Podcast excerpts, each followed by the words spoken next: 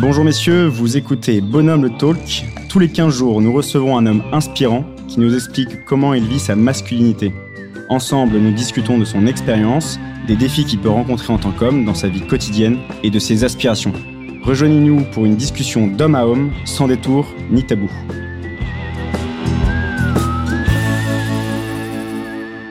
Et aujourd'hui, nous accueillons euh, Geoffroy de Bec de Lièvre. Bonjour Geoffroy. Bonjour Amaury. Bienvenue dans le podcast Bonhomme le Talk. Merci de nous accorder de, ton temps. Geoffroy de Bec de Lièvre, la holding d'investissement K2 Invest que tu as fondée te décrit comme un entrepreneur multirécidiviste et un investisseur. Entrepreneur multirécidiviste car tu as fondé plusieurs boîtes en France et en Chine notamment euh, ton grand succès avec Marco Vasco, boîte spécialisée dans le voyage sur mesure, qui est devenu leader dans le secteur et qui en 10 ans a atteint les 70 millions de chiffre d'affaires. Bravo. Multirécidiviste, surtout car avec toi, qu'importe les échecs et les loupés, tu persistes et tu souhaites continuer à créer. Tu as cédé l'entreprise Marco Vasco en 2017, si je ne me trompe pas. Tu es euh, toujours investisseur, créateur d'entreprise. Tu es membre notamment du comité directeur de Croissance Plus, qui œuvre pour une société entrepreneuriale qui allie sens et croissance. On pourra parler du sens et de la croissance. Geoffroy de Bec de entrepreneur à succès, homme d'affaires accompli, businessman de haute catégorie. Est-ce que tu es un peu tout ça? J'en sais rien. Écoute, euh, c'est, euh, en tout cas, oui, j'essaie d'entreprendre et, je trouve que c'est, c'est fabuleux. Je me le dis régulièrement de, faire ce métier et je trouve qu'on est extrêmement privilégié. On est, on est entouré de gens dans l'entrepreneuriat qui ont envie de construire, qui ont envie d'aller de l'avant, qui globalement pensent positivement et donc c'est, un énorme privilège en tout cas. Oui. Entreprendre. Et euh, bah, je voulais commencer par justement cette, euh, cette vie d'entrepreneur.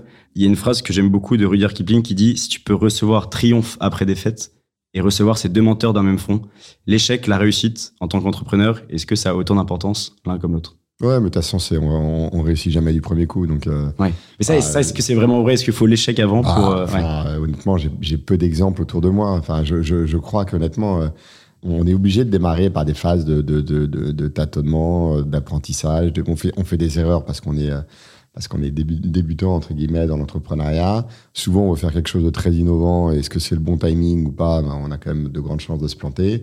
Et oui, je pense que c'est assez, c'est assez rare et assez compliqué de trouver la bonne recette dès le début. Ouais, c'est certain.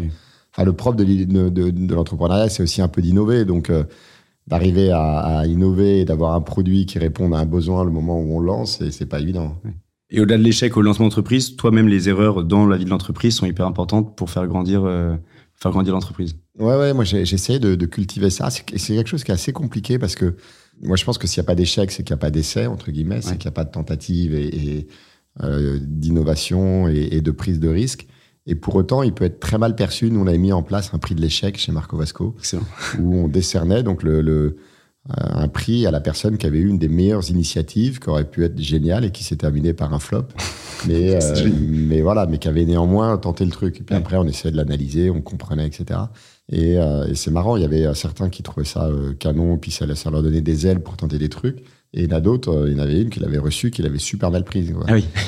ouais, ai dit, mais non, mais c'est génial, tu as juste tenté un truc qui était, qui était canon. Et, enfin, l'échec, et, euh, je trouve qu'on apprend énormément des échecs à condition, parce que c'est si on fait pas cet exercice, euh, c'est vraiment dommage, de se poser, de prendre le temps. Nous, vraiment, on faisait même des, espèces d'enterrement des, des, des, projets qui avaient foiré, et on se mettait autour de la table et on essayait de de lister toutes les raisons pour lesquelles déjà on avait voulu le lancer, qu'est-ce qu'on avait fait de bien, qu'est-ce qui fait que ça n'avait pas fonctionné, qu'est-ce qu'on aurait dû faire autrement.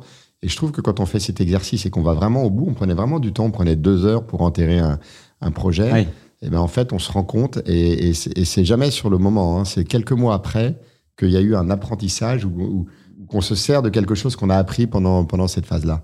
Mais, c'est intéressant, ça peut être un an après, 18 mois, mais, mais en fait, on apprend, on apprend toujours énormément. Excellent. C'est génial comme idée. Ça peut donner des idées à d'autres entrepreneurs qui écouteraient. Et est-ce qu'il y, a, un peu une solidarité entre, entre entrepreneurs euh, où c'est chacun son couloir, mais justement dans ses galères, dans ses échecs, il y a un peu euh, une cohésion quand même du monde euh, des entrepreneurs où c'est où c'est chacun chacun pour soi? Non non, bah, de toute façon les entrepreneurs sont plutôt des gens assez ouverts, donc on est toujours toujours euh, ouvert pour aller rencontrer d'autres personnes, euh, échanger sur euh, les difficultés, sur la croissance, sur plein de trucs. Enfin, c'est. donc on, admet ça aux autres, c'est. Ouais, bien sûr. Puis il y a de plus en plus d'instituts qui, qui, existent autour du mentorat, où on est content au début de se faire mentorer par un entrepreneur qui a un peu plus d'expérience. Puis quand soi-même on a plus d'expérience, bah, on change et on va de l'autre côté et puis on devient soi-même mentor. Et je pense qu'il y a toujours cette envie de, de, transmettre, d'échanger. et donc, ouais, bien sûr. Et à force d'échec, à un moment, la réussite, c'est le cas pour toi, notamment avec, avec ta grande boîte de voyage, mais, mais avec, avec plein d'autres choses. Est-ce que c'est c'est grisant la réussite? C'est quoi? On prend, on prend facilement la grosse tête. Euh, on, on, surfe, on a l'impression d'être euh, au-dessus de tout? Ouais, alors je sais pas déjà comment on définit euh, la réussite. Nous, nous, en tout cas, on a, on a réussi à, à développer un modèle qui nous a permis d'avoir une, une croissance assez soutenue. Et, et je pense qu'en fait, avec du recul, l'exercice qui était compliqué, parce qu'il y a plein de boîtes qui font de l'hypercroissance. Enfin, on, on, en a beaucoup entendu parler, même il y a un an, on parlait énormément des licornes, etc. Mais mais, mais c'est souvent des, des, des, des, croissances très coûteuses avec euh, pas forcément un bon modèle de rentabilité derrière. Et nous, ce qu'on a vraiment réussi à faire, je pense, et l'exercice qui était compliqué, c'était d'arriver à, à, gérer hyper croissance et rentabilité en parallèle. C'était assez dingue. Honnêtement, on n'en avait pas conscience hein, sur le moment. Et, euh, c'était marrant. Enfin, euh, au, bout de, au bout de la quatrième année, on a une croissance assez soutenue. Si on regarde en, en chiffre d'affaires, on, euh, ça, c'était après le pivot, hein, parce que si on en parlera peut-être après. Mais, mais il y a eu trois ans de pivot, et quand on a trouvé le bon modèle, après, on a eu une croissance, on faisait 3 euh, millions la première année, 12 la deuxième, 20 millions la troisième, 40 euh, millions la quatrième, et 10% d'EBITDA. Ouais. Et, en fait, c'est assez rare des boîtes qui font qui ont une vraie trajectoire de croissance comme ça, et en parallèle de rentabilité. Et nous, on avait réussi à, à faire cet exercice et à concilier ces deux leviers, croissance et renta. Et honnêtement, je pense qu'on a été énormément aidé par le, par le timing, par le moment où on l'a fait. Euh, ce serait plus faisable aujourd'hui de la même manière sur, ce, sur, ce, secteur d'activité en tout cas. Mais le, le, mot croissance pour toi est hyper important. Euh, Moi, je trouve ça amusant. J'aime bien le développement. Ça me... C'est plus un stimulant qu'une. Euh, je sais pas. Est-ce que c'est l'objectif ultime, toujours croître, croître, croître, et du coup un peu. non, mais toujours dans les chiffres. C'est marrant parce qu'en fait, ce qui est passionnant dans le dans, dans, dans, dans le développement d'une entreprise, c'est que soi-même, en fait, on se développe à, à chaque étape de l'entreprise. Ouais. Euh, on démarre, au début, on est 10 dans un bureau, on n'a on a pas de business plan ou il voit rien en tout cas. Euh, on, on, tâtonne, on se démerde, on a des alternants, on, a du mal à payer les gens. Enfin, et voilà, quand on est 30 euh, ou 50, bah, il faut commencer à se structurer, à recruter quelques gens, quelques personnes un peu plus seniors, à mettre en place un CSE, différents trucs. à 100 personnes, c'est encore autre chose. À 150, moi, je me souviens d'une anecdote, mais qui m'avait qui m'avait vraiment heurté. On prenait l'ascenseur, on avait un immeuble euh, place Saint-Ferdinand dans le 17e. Et euh, on avait quatre étages sur les, sur les, sur, les sept. Et euh, il y a quelqu'un qui. Je lui demande à quel étage il allait et il me dit qu'il bossait pour moi en fait et je le savais même pas depuis depuis quelques mois. Et ça j'ai pris une grosse claque en me disant non merde c'est pas possible. Et puis quand on est 200 ou 300 bah, en fait on est on est on, ne, on, ne, fait objectivement plus rien. On est on est plus que là pour pour travailler sur la vision pour s'assurer qu'on a le meilleur comex qu'on a la meilleure meilleure équipe qu'ils appliquent la stratégie définie mais mais on n'est plus sur le terrain et, à taper la balle quelque part. Quoi. Et donc, je, trouve ça intéressant parce qu'en fait, on apprend sur soi et on se développe soi-même à chaque, à chaque étape de développement de la société. Je trouve que c'est génial d'apprendre toute sa vie. Donc, euh, donc je trouve que c'est plutôt ça qui est intéressant dans, dans, dans, la croissance. Et après, pour les personnes qui rentrent dans des boîtes de croissance, bah, eux-mêmes, ils vivent ces aventures et ils y participent. moi, j'avais j'avais recruté un conseiller voyage. Bah, quelques années après, il avait une équipe de 200 personnes. Euh, un agent de résa, à la fin, il avait une équipe de 50 personnes. Et, et donc, eux-mêmes se sont développés en même, en même temps que la société se développe. Donc, je trouve que c'est ouais, c'est des apprentissages euh, qui sont super enrichissants. Et c'est pas intégrer une boîte qui roule déjà depuis euh, des années et qui, qui ne bouge plus, quoi. Ouais, c'est vraiment rentrer dans une. Ça, c'est excellent. Ok. Et ça serait quoi pour, pour toi les, les qualités, du coup, d'un bon entrepreneur? Avec euh, des années d'expérience que tu as maintenant Je sais pas s'il y a des, qualités très précises. Il y en a qui sont, euh, plus analytiques que d'autres. Je pense que chacun est différent. Je pense qu'en tout cas, les points communs, c'est un minimum de, ténacité, euh, de, pugnacité, de volonté, de capacité de, s'adapter pour justement, si, si ça marche pas, faire un pivot et tout en essayant de garder le moral. Et je pense que c'est vraiment ça. C'est des qualités assez essentielles pour le coup l'écoute pour toi est importante de, des équipes. Enfin, tu, la boîte grandit de plus en plus de monde, justement, de, de rester à l'écoute, de pas s'enfermer dans, dans son bureau pour donner sa stratégie. ouais, ça c'est évident. De t'entourer ah, de, bonnes personnes. Euh, certitude. on dit souvent un bon chef s'entoure de bonnes personnes. Quoi. Ah ouais, bah c'est. Euh, enfin, tout à l'heure, je faisais le parallèle avec un. Avec un entraîneur d'équipe, mais on est là, on définit la stratégie, on recrute les meilleurs joueurs, et donc, donc on s'entoure des meilleures personnes, et dans, dans chaque domaine, les membres du COMEX doivent être bien meilleurs que qu'on ne l'est nous-mêmes. Heureusement d'ailleurs, sinon, sinon on va nulle part. Quoi. Donc euh, ça, c'est indispensable. Quoi. Et après, euh, oui, évidemment, il y a, y, a, plein de qualités perso, comme savoir écouter, savoir communiquer, parce que c'est essentiel, hein, communiquer une vision, communiquer euh, un plan stratégique, euh, c'est crucial. il faut être commercial parce que quand on a besoin de recruter, il bah, faut savoir vendre sa boîte. Quand on a besoin de trouver de l'argent auprès de banquiers ou d'investisseurs, il faut savoir vendre sa boîte. Quand on a besoin, donc donc il y, a, il y a des capacités commerciales. c'est un peu mieux également de savoir compter. Donc donc voilà, c'est un ensemble de plein de choses. Et puis après, là où on a des lacunes, le tout c'est de bien se connaître et puis de recruter des gens qui qui, qui, qui compenseront. Et donc, il y a, y a, toutes ces compétences un peu techniques et, euh, et après aussi, juste, enfin, cette capacité un peu plus euh, intrinsèque à, la personne d'être, d'être un leader, d'être un chef, de réussir à emmener les équipes avec une vision, une stratégie. C'est pas, c'est pas aisé d'être un leader, d'être, euh, c'est, on peut être très bon dans son domaine, mais si les équipes suivent pas, s'il n'y a pas la patte humaine, s'il n'y a pas la patte, ouais, mais ça, arriver. Ça, ça, ça, prend personne. Enfin, je, je crois pas qu'on qu'on naisse leader. je pense que je pense qu'on se développe. il faut avoir conscience je pense qu'il y, y, a un travail à faire sur soi-même en même temps qu'on entreprend. Et alors, est-ce qu'on peut se faire coacher? Est-ce qu'on peut lire? Comment, ou, euh, ou, ou, être mentoré? Mais je pense que c'est important de, de, de, de, se connaître. Moi, j'avais défini quelques trucs qui m'étaient assez chers du temps de Marco Pasco. Euh, je sais, pas, je sais plus comment ça s'appelle ça, une espèce de commandement de trucs. Mais, mais voilà. Et puis, et puis j'avais été à un moment euh, aidé par un coach que je voyais une fois par mois. Mais, mais, mais on, doit, on doit travailler sur soi pour, pour apprendre justement à, à, être meilleur dans son, dans son rôle. Ouais. Puis il y a plein de bouquins passionnants aussi là-dessus. Et c'est euh, mis un côté où tu as, l'impression que ça a autant de, de joie, enfin de joie, de, enfin il y a c'est côté grisant du pouvoir et en même temps de tu ressens tous les devoirs que ça incombe et euh, du coup ça te met une exigence euh, d'être un peu le souvent le chef c'est le premier ouais, levé, moi, moi, la notion de pouvoir déjà je la vois pas du tout parce que c'est pas du tout la ma, ma vision du chef d'entreprise. Hein, mais, non mais très intéressant. Mais Ouais, ouais, je pense que de toute façon, c'est, ce, n'est qu'un travail euh, d'équipe, collaboratif, participatif. Euh, je pense que les, les, les, les, leaders qui tiennent dans la durée, c'est des gens qui ont, qui ont une position euh, limite, qui sont en position basse dans un COMEX, qui sont là pour poser les bonnes questions, pour écouter et, et, pour faire grandir les autres quelque part. Hein. C'est pas. Je, je, je, pense que c'est. mais donc des, des, devoirs plus que, de, que, de, que des droits. Mais, mais, mais, je pense que c'est, en tout cas, ça, c'est des qualités qui sont importantes. Ok, trop bien le, les entrepreneurs aujourd'hui, est-ce que c'est un peu pour toi les, aventuriers des temps modernes C'est on sort de sa zone de confort et on prend tous les risques. Est-ce que pour toi c'est une manière de vivre l'aventure euh, On dit souvent de, je regardais un peu qui tu étais, que tu avais traversé le Gange à 18 ans, euh, puis 6 mois de maladie ouais, derrière. C'est pas le truc le plus malin que fait. Mais... Et, euh, et monter un, un, volcan en tong. Euh, à 6000 mètres d'altitude. C'était pas mal. Ouais, ouais.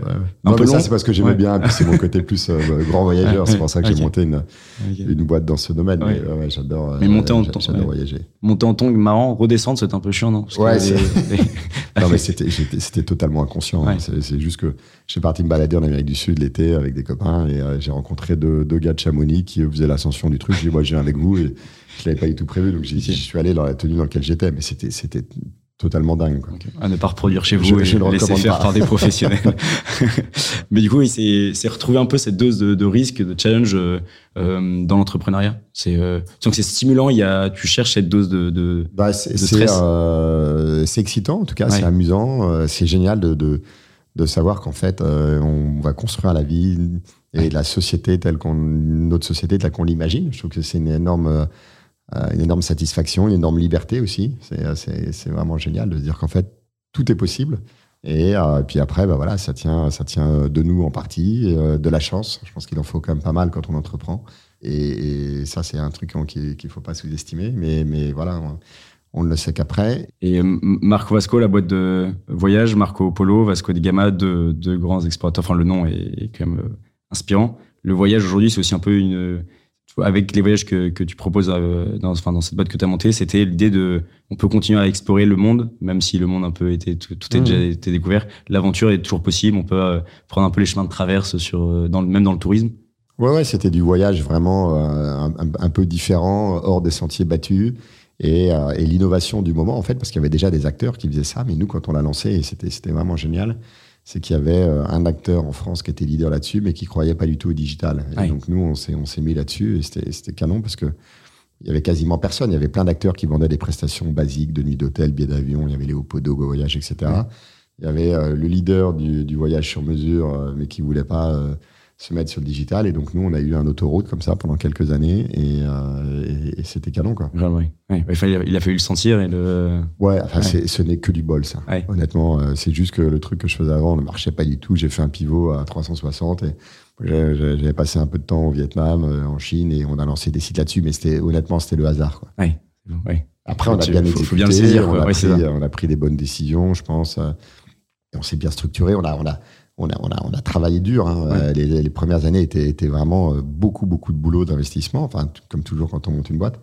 Mais, mais on a vraiment été aidé par le timing. Oui, ça, mais il faut savoir le saisir et, être, être, et répondre présent tu as, tu as cédé cette boîte-là, tu, tu es investisseur, tu, tu continues à, accompagner des, des, créateurs de boîtes, etc. Enfin, tu as pas mal de, je pense, de, responsabilités, de, tâches, etc. C'est, euh, t'aimes bien être multi-projet. Tu te vois pas, euh, euh, c'est quoi, c'est une, c'est l'envie de toujours créer parce que c'est, c'est l'ADN d'entrepreneur. Et en même temps, est-ce qu'il y a des entrepreneurs qui peuvent rester fixes sur la même boîte, qui vont diriger toute leur vie? Toi, c'est pas du tout ton truc? Tu as envie de, si, moi, ça, moi, moi, ça, aurait pu l'être. En fait, c'est juste que Marco Vasco, c'était un business euh, très franco-français. En fait, on, envoyait des, des, Français euh, sillonner la planète à l'autre bout du monde. Et c'était un business qui était compliqué à internationaliser, en fait. Parce que euh, ça peut paraître étonnant, mais en fait, un Anglais va voyager différemment, un Espagnol aussi, un Italien pareil. Et ça va pas être la même durée de voyage, ça va pas être exactement la même catégorie d'hôtel. L'acte de vente va être différent. Les Français, ça les dérange pas de passer une demi-heure au téléphone, de parler de leurs besoins, de les faire rêver. Et en fait, plus les les barrières euh, culturelles euh, sont, sont, sont, élevées. Et là, et là c'est vraiment très sensible sur le voyage. Plus c'est compliqué d'internationaliser. Et finalement, on regarde des grands acteurs du voyage sur mesure mondiaux, il n'en existe pas. Booking, euh, ils vendent une plateforme techno, c'est le même hôtel qu'ils vendent partout, c'est la même interface qu'ils vendent partout.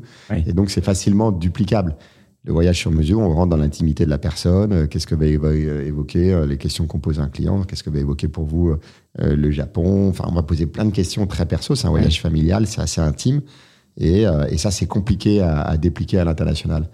Et, et, si notre modèle avait été internationalisable, j'aurais, pu continuer. Moi, je pas de.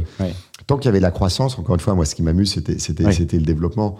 Par contre, une fois qu'on avait 20% de part de marché, qu'on savait que l'international allait être plus compliqué, pour le coup, j'y voyais euh, un petit peu moins d'intérêt. Oui, ça. C'est plutôt dans ce sens-là, en fait. Oui, oui, ok.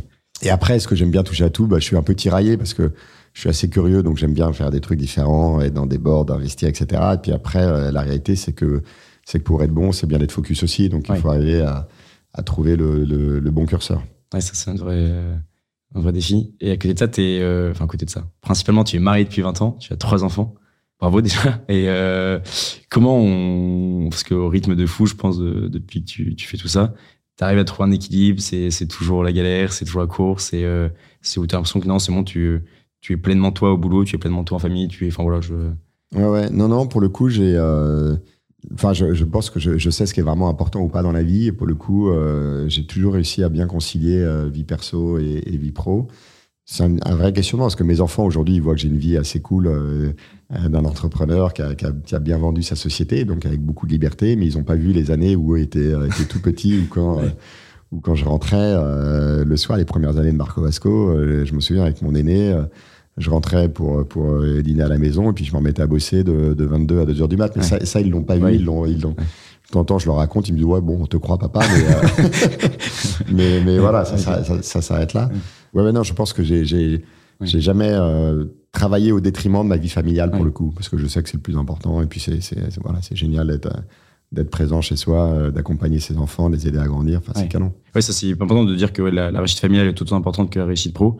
Est-ce que tu penses que chez, enfin chez, euh, comme on est sur un podcast bonhomme là, euh, est-ce qu'il y a un côté très masculin de la réussite professionnelle, cette envie de, de, de c'est un peu de l'accomplissement ultime, de réussir sa carrière, réussir sa vie, avoir de l'argent ou pas du tout Ou toi, tu trouves de bonheur ailleurs C'est juste que toi, t'as réussi, mais c'est pas, c'est pas l'essentiel pour toi, pour un mec? Non, mais moi, l'accomplissement, c'est, euh, enfin, quand j'avais 18, euh, 20 ans, il y avait des, des, des, euh, des gens, et d'ailleurs, c'était, c'était, marrant, les premières personnes que j'avais fait rentrer au capital au tout début en tant que business angel chez Marco Vasco, c'est des gens qui m'inspiraient, mais pas du tout parce qu'ils avaient plein d'argent, mais parce que je trouve qu'ils avaient une liberté de dingue. Et il y avait, à l'époque, le premier actionnaire, il y avait le mec qui avait monté, il y avait le gars qui avait monté le guide du routard, il y avait le gars qui avait monté euh, des Griff Tours, qui voyageait, euh, qu'il avait revendu à la minute, qui voyageait euh, quatre mois par an, et il y avait le patron de fondateur de Nature et Découverte. C'est pareil, c'était des gens qui avaient énormément de liberté, qui voyageaient énormément, et je trouvais que c'était c'était passionnant qu'aller à la rencontre de de par leur métier de, de, plein de monde dans plein de pays, et c'était plutôt ça qui m'animait moi. C'était et après, je trouve que c'est voilà, c'est ce que je disais tout à l'heure, c'est c'est l'aventure entrepreneuriale est vraiment, est vraiment un stimulant euh, chouette. C'est canon de, de, de, de, recruter des gens, euh, de les faire adhérer à un projet, euh, de grandir soi-même en même temps que le projet et de voir les autres grandir, de les accompagner, que tout le monde se développe en parallèle. Je trouve ça canon. c'est un travail collectif. Hein, c'est, euh, Et autour de toi, il y a plus, euh, je sais pas si c'est pas un, un, débat parfois, de savoir si c'est une caractéristique très masculine d'entreprendre ou, euh, ou est-ce que tu as l'impression d'avoir de plus en plus de femmes qui entreprennent ou, Non, je pense qu'il y a de plus en plus de femmes. Il y a 20 ans, tout à l'heure, tu, tu parlais d'aventure. Je pense qu'il y a, il y, a, il y a 20 ans ou, ou 25 ans, c'était peut-être un peu plus une aventure. Aujourd'hui, ça, il y, a, énormément de gens qui se mettent à entreprendre, qui montent des boîtes à la sortie euh, de leurs écoles, etc. et euh, enfin, je sais pas quel est le pourcentage des gens qui sortent des grandes écoles qui sont entrepreneurs, mais je pense qu'il il a énormément augmenté depuis euh, depuis 10 ans. Et je pense que ça peut. ça veut dire quoi ça C'est une recherche de pas envie d'aller dans des, des, un peu un s'insérer dans un truc déjà ouais, je pense que le, grand groupe fait pas, ne fait plus rêver aujourd'hui. Ça, c'est une réalité. Hein. C'est le, très grand groupe. Je pense que les boîtes du CAC 40, honnêtement, font beaucoup moins rêver. Ça, c'est une certitude. Je pense qu'il y a 30 ans, les gens rêvaient de bosser chez L'Oréal, après ils rêvaient de bosser chez Google, et, aujourd'hui, ils veulent même avoir beaucoup plus de sens dans leur métier. Oui, ça, le, sens, c'est hyper important. la recherche du sens est, euh, je, pense, euh, cruciale. Mais c'est marrant d'ailleurs, parce que est-ce que c'est une grande aventure? Enfin, moi, je trouve que c'est surtout un énorme, une énorme chance d'être entrepreneur. Et après, quand je vois, moi, même des gens qui ont 10 ans de plus que moi, je vois bien que le marché de, de, de, l'emploi, quand on approche euh, des, des euh, la seniorité, elle est compliquée. Hein. Passer 55 ans, euh, c'est beaucoup plus aventurieux d'être salarié que d'être chef d'entreprise, quoi. d'être entrepreneur. Quoi. Et qu'est-ce que, qu'est-ce que tu dirais du coup à un jeune, parce que si ça devient même monnaie courante, mais avec ton expérience, qu'est-ce que tu dirais là à un jeune entrepreneur de 25, 30 ans qui se lance, qui veut entreprendre sa boîte, et si tu as des conseils, des trucs à pas faire ou au contraire à faire rate-toi un bon coup et, c'est ouais, bah, déjà, déjà, je pense que le plus important, c'est de trouver, euh, trouver un, secteur, un positionnement, un produit euh, qui, qui, qui, plaît vraiment, qui leur passionne, quoi, et puis de le faire pour eux et pas par rapport, euh, pas par rapport aux autres, quoi. Et, mais je pense que quand on a quand on a un produit qui est vraiment stimulant et, c'est génial quoi. Je pense que ça donne déjà donc trouver trouver un secteur qui les passionne, c'est génial. Et, euh, et, puis, et puis, il faut foncer, il faut apprendre, il faut faire des conneries. C'est comme ça, c'est comme ça qu'on avance. Quoi. Ouais, être passionné, euh, et ça donne tout le sens à ce qu'on fait. Euh. C'est vrai que là, je, reviens un peu sur ce qu'on disait juste avant sur le sens du travail. Euh, je pense que ma génération, c'est un critère, c'est même le critère, peut-être maintenant, de trouver du sens. Et la question de, du sens dans son travail euh, se pose euh, beaucoup plus vite peut-être qu'avant, où en quelques mois, les, les, gens peuvent changer parce qu'ils disent non, en fait, euh, je m'emmerde derrière mon ordi ou je ou je trouve pas de sens à ce que je fais. Mais en même temps, est-ce que c'est pas un, un, risque aussi de bon, ça, du coup, ça pose la question du système du, de travail, mais en même temps, est-ce que si, si on commence à tout remettre en question dans toutes les boîtes, toutes les choses, à un moment, bah, plus personne répondra au poste aussi essentiel et, et, on va. Non, mais je pense que le sens, c'est une chose, mais aussi, enfin euh, dans, dans, le travail, moi, c'est, ça fait partie de ce que j'essaie de véhiculer à mes, à mes euh, enfants. Il y a le sens, euh, il y a le plaisir, mais aussi le goût de l'effort. Il y a rien sans rien. Et, et ça, c'est peut-être ce qui est en train de, d'être peut-être un peu oublié par. par Enfin, tu, tu parlais de toute nouvelle génération qui sont absolument en quête de sens, mais la réalité, c'est que c'est que voilà, c'est qu'il faut bosser pour pour se développer soi-même et pour apprendre et ah, le goût de l'effort, c'est peut-être plus dur. le goût de l'effort, il est un peu moins à la mode aujourd'hui. c'est ça. Oui, c'est vrai. Et une autre, une autre part là de toi, c'est donc l'investissement. Euh, c'est, est-ce qu'il y a un côté un peu, ouais, euh, enfin, quel est ton rapport un peu à l'argent, de ce sentiment de pouvoir investir dans des, des boîtes qui marchent, de, d'y mettre un peu de ton argent, ton, ton capital, c'est euh, c'est il y, a une vraie joie de pouvoir accompagner des projets qui se lancent une c'est un peu un côté un, parrain un, grand-père enfin c'est quelle est ton, ta vision de ça enfin, grand-père t'es sympa à 50 ans mais pardon pardon. Non mais je veux dire le côté à la fois il y a à la fois il y a le côté très bon, c'est de l'argent c'est du business faut que l'affaire marche donc mm. euh, très peut-être euh, requin euh, businessman mais aussi ce côté bah ouais c'est accompagner des, projets qui se lancent ça va être une vraie satisfaction de pouvoir être à ce stade là de ensuite d'être de passer dans cette part où c'est toi qui mais de toute façon quand on est entrepreneur on a tous cherché de l'argent près de business angel, angel et, du love money. Donc euh, donc voilà. Donc après il y a un peu de de rendre entre guillemets aux autres. Euh, la réalité c'est que c'est super compliqué à faire. Euh, c'est que moi si je regarde tous les investissements que j'ai fait en direct dans les startups il y en a beaucoup qui valent pas grand chose okay. bah, c'est un autre métier du coup investisseur. Ouais c'est un autre métier. Moi j'ai souvent un peu l'impression je le fais de moins en moins d'ailleurs maintenant j'investis plus dans des dans des fonds où je confie mon, mon, argent à des gens qui savent beaucoup mieux le gérer euh, et en tout cas mieux investir que, que moi sur cette partie-là. Je pense que quand on est entrepreneur, on, moi j'investissais rarement pour des bonnes raisons finalement. On investit euh, pour son cœur et pas tellement avec sa tête, alors qu'un investisseur, ça reste très rationnel, je pense, dans son approche. Et, euh, Et voilà, et là, on rencontre un entrepreneur euh, qui, nous, qui, nous, qui nous présente son projet, qui est passionné par son truc, qui nous fait son numéro de claquette et on a tendance à investir assez rapidement sans, sans, sans même regarder véritablement euh, ni le marché, ni le produit, ni le, ni le BP, ni quoi que ce soit. Ouais, intéressant ça. Et, euh, et voilà. Donc le bon entrepreneur n'est pas forcément le bon investisseur. Enfin, c'est deux métier qui est différents. très différent, Ouais. sauf si on décide de le faire vraiment professionnellement, d'en Ouais. faire son, son métier ouais. euh, à plein temps et puis de se former à ça, mais c'est euh, C'est différent. Ok, mais c'est un peu différent. Excellent.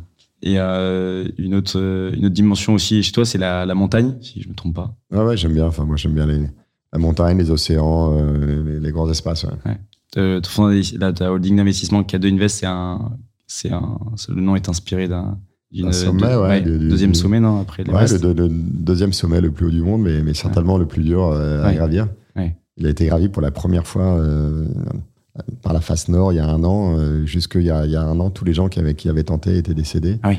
Ah ouais, c'est la montagne la plus, euh, la plus dangereuse du monde, je pense, le, le K2. C'est un, c'est un milieu, ouais. euh, Qu'est-ce que tu trouves euh, Qu'est-ce que tu vas rechercher dans la montagne L'apaisement, l'inspiration, principalement. Ouais. ouais. C'est un équilibre nécessaire de- d'aller de, dans ce genre de, fin, de ce genre de moment où tu sors de, de tes chiffres, de ta croissance ou autre, enfin de, tes- de et de d'aller dans ces dans ces lieux qui Ouais, c'est génial. euh, Ouais.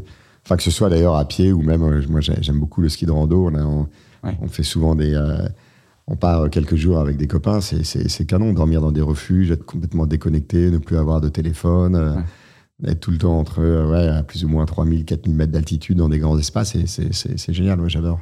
Tu parles de téléphone, ça n'a rien à voir, mais, euh, mais justement, le téléphone, c'est. Je sais pas pourquoi je parle de ça là, mais je, je suppose que pour toi, ton téléphone doit sonner en permanence. Enfin, ou. Oui, il, il Ouais. sonne, enfin, Ouais.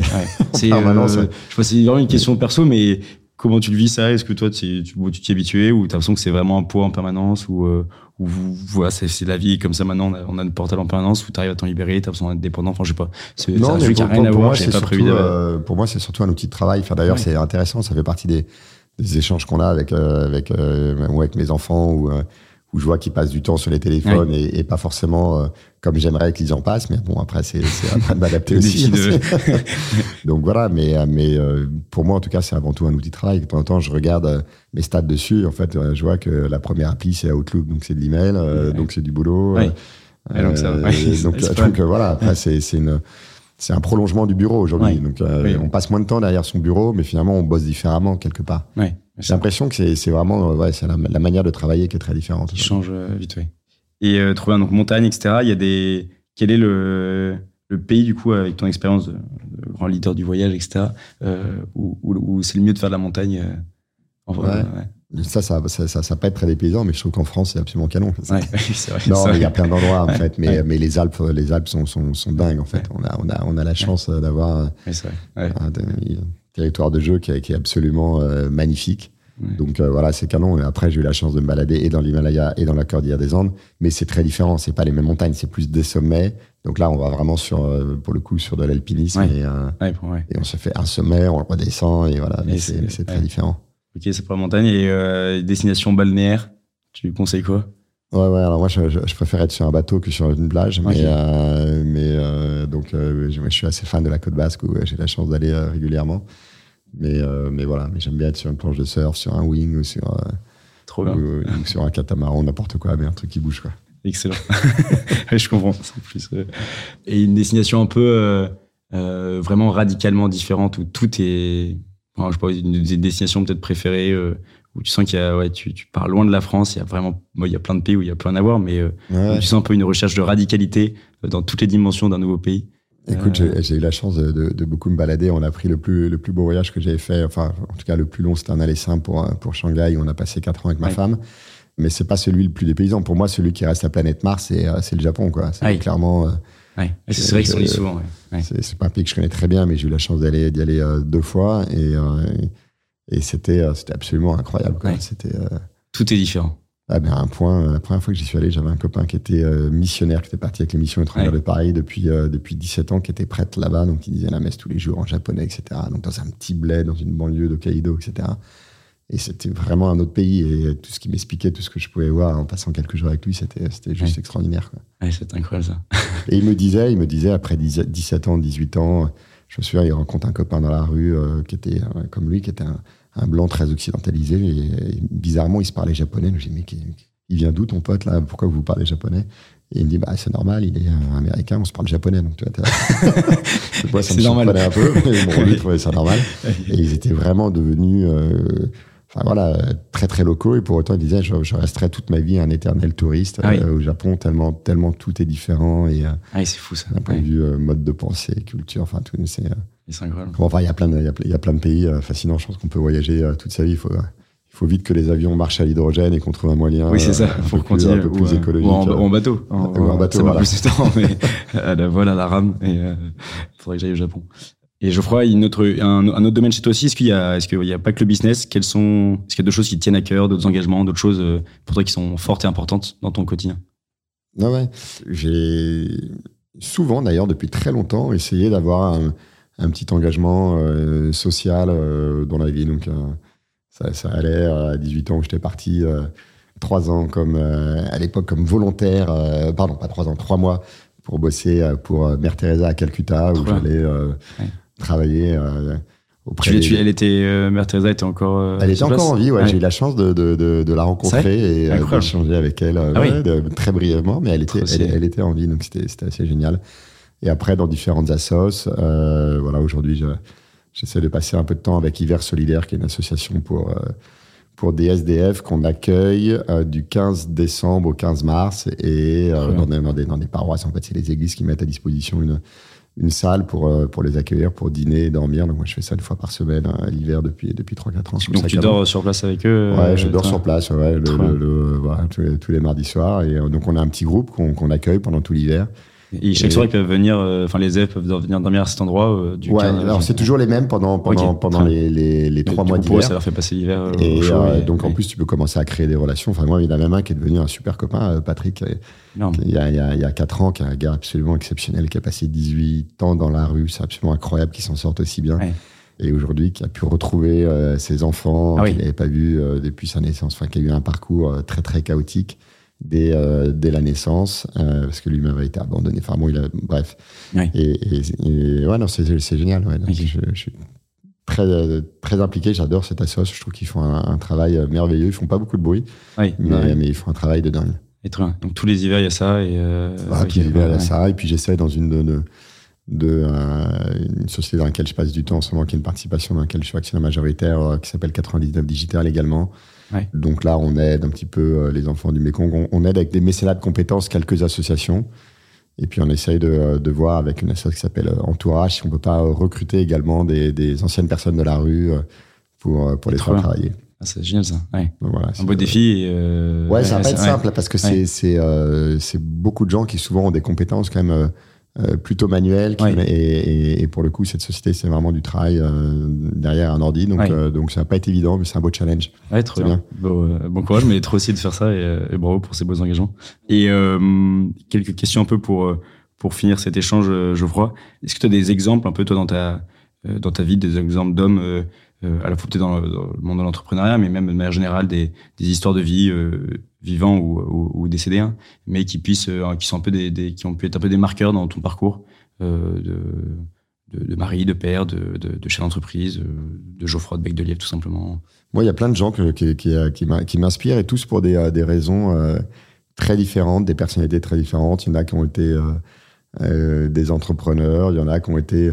Il y a un monsieur qui m'a beaucoup inspiré, je trouve absolument génial. J'ai fait beaucoup de bateaux avec lui il avait un bateau à la Trinité et euh, Louis Rousselin, il avait monté un équipage avec, euh, il avait sur son, sur son bateau son fils et ses, et, euh, et ses petits-enfants. Il avait demandé à ses petites filles de trouver plein de copains pour naviguer. Donc moi, j'étais j'étais dans les, dans les copains et on naviguait pendant des années avec, avec ce monsieur qui, à midi pétante, il fallait lui servir son whisky dans la coupe du capitaine. Ça. Et même s'il était en pleine malheur, et qui est reparti faire un tour du monde à 90 ans. Et j'ai, bah, je, je, trouvais que c'est ce monsieur qui avait, qui avait perdu sa femme quelques années avant, mais qui continuait à, à, être aussi proche des, des, voilà, des jeunes, puis de vouloir autant voyager, faire autant de choses. Je trouvais ça génial. Toute cette jeunesse et cette fraîcheur d'esprit. Euh, donc, euh, donc il y a plein de gens qui m'inspirent. Il y a des entrepreneurs que je trouve, que, je trouve top aussi. Un exemple un peu d'entrepreneur, peut-être ouais, ou connus, enfin pas, pas forcément. Bah, bah, mais- j'avais, eu à mon board pendant quelques années euh, Olivier Duhac qui a monté Webhelp Ouais. et euh, qui était une, qui était une, une boîte euh, absolument exceptionnelle qui a été développée, je crois, je sais plus combien ils sont, 150 000 salariés. Et je trouvais qu'il y avait- un, un profil d'entrepreneur assez incroyable, qui a gardé vraiment les pieds sur terre, une réelle humilité, une curiosité euh, incroyable. Enfin, Ouais. moi, j'admire beaucoup les gens pour euh, véritablement leur, euh, leur, leur- leur personnalité et leur, euh, leurs caractéristiques euh, euh, humaines, entre Ouais. guillemets. Mais, euh, mais voilà, mais lui, en tout cas, je trouve que c'est, euh, quelqu'un euh, qui fait partie des entrepreneurs euh, qui m'ont inspiré. Mais enfin, il y en a, il y en a, il y en a d'autres. qui garde la tête froide euh, malgré le, ouais, le, le succès ou tout ce que, tout ce que ça. Ouais. Tu parlais d'humilité, etc. Enfin, c'est Ouais, important qui- de, ouais, de savoir. euh, Bah je, je, je- ouais, je, je- mais c'est marrant. J'avais lu un, un bouquin qui m'avait, euh, puis j'ai lu pas mal de bouquins là-dessus, euh, From Good to Great, sur les, les boîtes qui arrivaient à se développer et, et dans la durée, parce que finalement, on voit que, que les plus grosses sociétés du monde il y a 20 ans étaient différentes de celles il y a 50 ans, qui étaient différentes de celles d'il y a un siècle. Et ils avaient identifié quels étaient les quelques points communs de sociétés qui arrivaient à passer euh, véritablement euh, euh, le temps et, et à se transmettre dans les décennies. Et il y avait des points communs qu'on retrouve assez facilement, euh, l'innovation, culture du changement, etc. Enfin, des trucs auxquels Ouais. on peut, on peut, on peut s'attendre. Mais il y en avait eu une qui était en fait de se dire, en fait, c'était la position euh, d'humilité du, du, euh, du président qui était toujours au service de la société et, et non pas à son propre service. Et je pense que ça, c'est vraiment quelque chose d'assez, euh, essentiel et, et à comprendre. On est là, euh, voilà, on est, on est véritablement au service de la société. Excellent. Une belle leçon, ça. Autre question, si, si dans quelques années, on a un de tes enfants qui vient euh, dans ce podcast, et si on demande alors euh, quel, quel exemple de père tu as eu dans ta vie, et quel exemple de père tu aurais envie qu'ils disent de toi, question peut-être un peu spéciale, hein, mais euh, quel type de père tu veux, tu veux avoir été, être pour tes enfants? Euh, et j'espère à l'écoute, euh, accessible, euh, compréhensif, supportive. On verra ce qu'ils diront. mais, euh, Non, mais c'est un défi euh, permanent. Enfin, c'est ouais. euh, Non, mais la, pater- paternité, euh, c'est pas. ouais, j'en dis souvent, euh, et les garçons, j'ai trois gars, hein, mais j'en dis souvent, vous avez deux oreilles, une bouche, essayez d'écouter euh, deux fois plus que vous ne parlez. Et- Ouais, t'as trois gars. Ouais. C'est sportif. mais, euh, mais voilà, donc j'espère ouais, euh, transmettre également ces, ces, euh, ces- ces caractéristiques-là. Ouais, pour un gars, euh, lui dire qu'il a deux oreilles et une bouche et moins parler, c'est peut-être un peu compliqué à comprendre, mais, mais, mais c'est une belle, euh, belle image. Ouais. Je l'avais pas celle-là. Ouais, très bien. Je la réfléchirai un peu plus. Et puis, puis voilà, et après, surtout, on est là pour. euh, J'aime bien l'image de. euh, je, je pense souvent à ça dans l'éducation. euh, des racines et des ailes. On est là pour leur donner des racines, mais après, voilà, c'est à eux de prendre leur envol et, et- et de le faire en toute autonomie. Et, et, s'ils ont cette indépendance et qu'ils vivent la vie qu'ils ont envie par rapport à des choix réellement personnels et pas, et pas, et pas la vie des autres, ce sera génial. Ouais, ça, ouais. Ouais, mais c'est un- enfin, moi, ça me, je trouve ça vertigineux. Bon, je suis jeune, hein, j'ai 25 ans, mais je trouve ça vertigineux. Je me dis, ce, ce moment où tu deviens père, tu, tu rentres dans une notion de, de temps long qui est énorme. Quoi. Enfin, tout est dans le temps, dans le, il faut lâcher prise, et en même temps, t'es hyper responsable. Enfin, Ah ouais, c'est ça, ouais. Ouais. Ouais, Ouais. Je, trouve, je trouve ça vertigineux. C'est toujours chouette d'entendre des, des retours de, de, de vieux, de vieux loups de mer euh, dans, la, dans la paternité. Et pour finir, euh, la, la question euh, un peu générale, mais, mais qu'on peut peut-être orienter avec toi le- sur le fait d'être un, un, un gars entrepreneur. euh, quel est euh, pour toi, enfin, si généralement je pose aux invités, c'est quoi être un homme? Euh, Donc, euh, tu peux répondre à cette question très large et aussi peut-être c'est quoi être un, un homme entrepreneur pour toi, euh, Geoffroy? Double question un peu Ah ouais. spéciale pour toi. Mais euh, enfin, pour moi, il y, a un- il y a un ensemble, mais c'est arriver à, à être un entrepreneur, un chef d'entreprise au bureau, à être un, un mari avec sa femme et être un père avec ses enfants, et, et voilà, et, toujours présent avec euh, avec ses amis. Donc euh, donc euh, donc c'est d'arriver à concilier toutes ces facettes, et c'est quelque chose d'assez d'assez complet. Ouais, qui s'apprend au quotidien, je pense, enfin, qui Ah ouais, faut savoir se remettre en question. ouais. Prendre du temps, de temps en temps, pour aller justement réfléchir à, à- à tous ces sujets et, et, et ne pas se faire absorber par le par le quotidien. Avoir une vision vraiment à long terme de ce qui est important, avoir des vrais marqueurs dans la vie de, de ce qui- de, de- de- de ce qui est important. Mais moi, il y a plein de trucs là-dessus qui m'aident. hein. Je me souviens, j'avais lu un, euh, le bouquin d'une infirmière qui avait, euh, qui avait accompagné euh, pendant 20 ans des, des- personnes en soins palliatifs. Et donc, elle avait écrit les, les cinq, je sais plus ce que c'était, les cinq remords des gens avant de, avant de décéder. Oui. Euh, Intéressant ça. ouais. mais, mais, tu vois, donc moi, il y a, enfin, voilà, il y a, il y a autant des bouquins de management que des bouquins comme ça sur la vie qui me, qui me nourrissent, on va dire, et qui font euh, que j'essaie de, de, de garder un cap et de, euh, et de m'y tenir. Il y a des moments du coup un peu ressources que tu t'imposes nécessaires dans, dans, une année ou des temps de lecture, des temps de où tu pars seul ou je sais pas où tu vas t'isoler. ouais, ou de, ou de, ou de, ou de, marche. Enfin, typiquement la montagne, je pense que c'est vraiment des moments de des, des moments de ressources.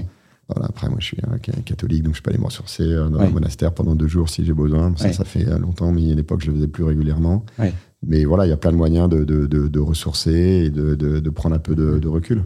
L'importance de prendre du recul, euh, de pas être la tête dans le guidon et euh, être qu'un fonceur. Enfin, l'entrepreneur, c'est pas que le fonceur qui va. Ah ouais, non, non, non, non. enfin, à 25 ans, c'est ça. Et puis, avec un on apprend. quelques années, on, j'apprendrai. On a la même énergie, mais, mais on, voilà, on a un peu de recul sur soi-même. Je pense qu'on a appris à se connaître. On, Et euh, je pense que ça fait partie du, ouais, du travail de la vie, c'est d'apprendre à connaître, connaître ses forces, ses faiblesses. c'est essentiel. Et là, pour toi, l'aventure n'est pas finie. Tu te vois, enfin, encore plein de projets, des idées, des, des envies de créer. Enfin, tu, tu ouais, moi je trouve que c'est un, super, c'est un super stimulant de, de, de, de, euh, de continuer à entreprendre. Donc, euh, pour l'instant, euh, j'ai toujours, ouais, ouais, j'ai toujours cette envie et, et, cette énergie. Trop bien. Bon, bon, on te souhaite encore de trop belles aventures. Et merci beaucoup d'avoir pris le, le, temps merci à toi, de, venir, sympa. de venir avec nous pour, pour les auditeurs et je pense inspirant sur figure de d'entreprendre. Donc euh, merci beaucoup, crois. Voilà, messieurs, c'est tout pour cet épisode. On espère que vous avez apprécié cette conversation avec euh, Geoffroy de Bec de Lièvre. N'oubliez pas évidemment de vous abonner euh, au podcast Bonhomme le Talk et de, de mettre votre meilleure note pour booster les contenus sur toutes les plateformes. On se retrouve dans 15 jours comme d'habitude pour une nouvelle émission avec un nouvel invité. Et d'ici là, bonne navigation dans vos propres vies, tenez bon la barre et bon vent.